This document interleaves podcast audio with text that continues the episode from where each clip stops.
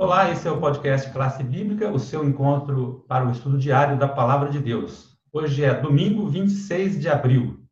Estamos seguindo aqui com o estudo de, somente pela, pela Escritura e observamos aqui no nosso guia de estudo que é, é como se fosse uma norma, né? um padrão, esse formato. E esse princípio de somente pela Escritura, será que ele é válido para sempre, hoje, para os nossos dias, ele também tem validade? O que você acha, Jane? Olha, esse princípio das escrituras como norma dominante tem validade, sempre teve e hoje muito mais, né? Porque ela tem a intenção de proteger a autoridade das escrituras e da dependência da igreja e da sua interpretação. Então, descarta a possibilidade de que o padrão da sua interpretação viesse de fora da Bíblia. Somente a Bíblia, Desde o início do seu movimento, os adventistas do sétimo dia têm se considerado como o povo do livro, porque são cristãos que creem na Bíblia. A Bíblia é a nossa base. Nós usamos somente a Bíblia né, para basear todas as doutrinas. Reconhecemos a autoridade singular dela. Essa é a norma dominante para a nossa teologia e a autoridade suprema para a nossa vida e doutrina. Como nós estudamos a semana passada, nós vimos outras fontes, como experiência religiosa, razão, enfim, tradição, mas tudo isso é subserviente à Bíblia. A Bíblia é a nossa autoridade suprema. E com relação ao, aos limites de até onde a gente pode chegar, a gente pode ultrapassar o que está escrito no texto ou não, Cláudia? De forma nenhuma. É, não, não, se pode ultrapassar o que está escrito, porque você tem que tomar muito cuidado, né? E às vezes nós ouvimos as pessoas dizendo assim, mas então eu não posso utilizar outros campos de estudo, como a arqueologia bíblica ou a história? Claro, você pode utilizar, desde que né, esses campos eles não, não saiam fora do que a Bíblia diz. Vou dar um exemplo aqui, a história, por exemplo. É, o contexto histórico ele é muito importante das escrituras, nós devemos primeiro buscar determinar qual o significado delas em seu ambiente original. Então, você vai, no contexto histórico, verificar o ambiente original da Bíblia. Cumpre-nos ver em que situação cada ensino foi ministrado, o pano de fundo histórico, quem disse o quê, né, a quem sob que circunstâncias, e quando nós compreendermos essas coisas, será mais fácil aplicar a mensagem bíblica às situações atuais. Então, assim, o contexto histórico, a arqueologia, elas são, elas têm o seu ponto, né, tem a sua, a sua ressalva ali durante o estudo. Mas a Bíblia aqui, como palavra de Deus, é a norma, né? A Bíblia, o texto da, das Escrituras tem prioridade sobre todos os outros aspectos, né? Em auxílios secundários. Outro ponto de vista deve ser avaliado cuidadosamente, mas tem que ser sob a perspectiva das Escrituras como um todo.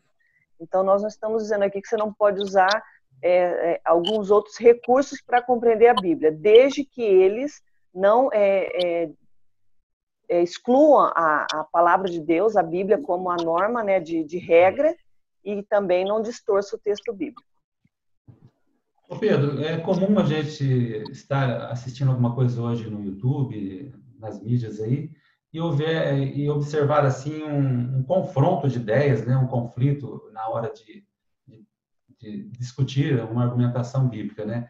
O que, você acha aí com relação quando chega assim no momento que existe aí um conflito na hora de interpretar? O que, que, que deve se fazer?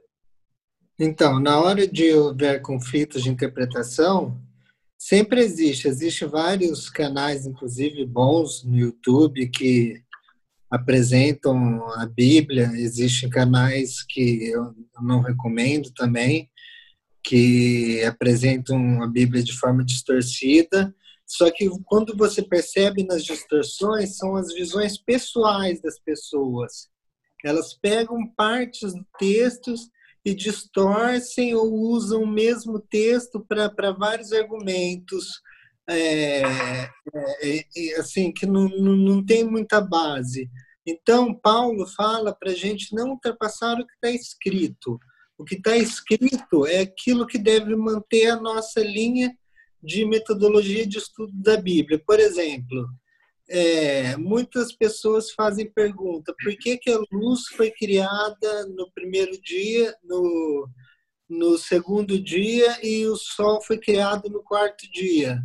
É uma pergunta que não é para se fazer para o texto, porque não está escrito dessa forma. A luz foi criada primeiro e o Sol depois. Então, a motivação da pergunta tem que ser outra, porque Deus criou dessa maneira. Aí tem gente que quer saber como que a luz é possível a luz ter sido criada antes que o Sol. Então, é você colocando a ciência, as tuas visões, porque a ciência é uma construção humana. Então, a tua visão, construção humana, na relação da Bíblia. A Bíblia transcende isso, ela transcende a nossa cultura, a nossa visão, então nós devemos deixar que a Bíblia fale por si mesma e ela vai esclarecer tudo, a opinião bíblica sobre qualquer assunto.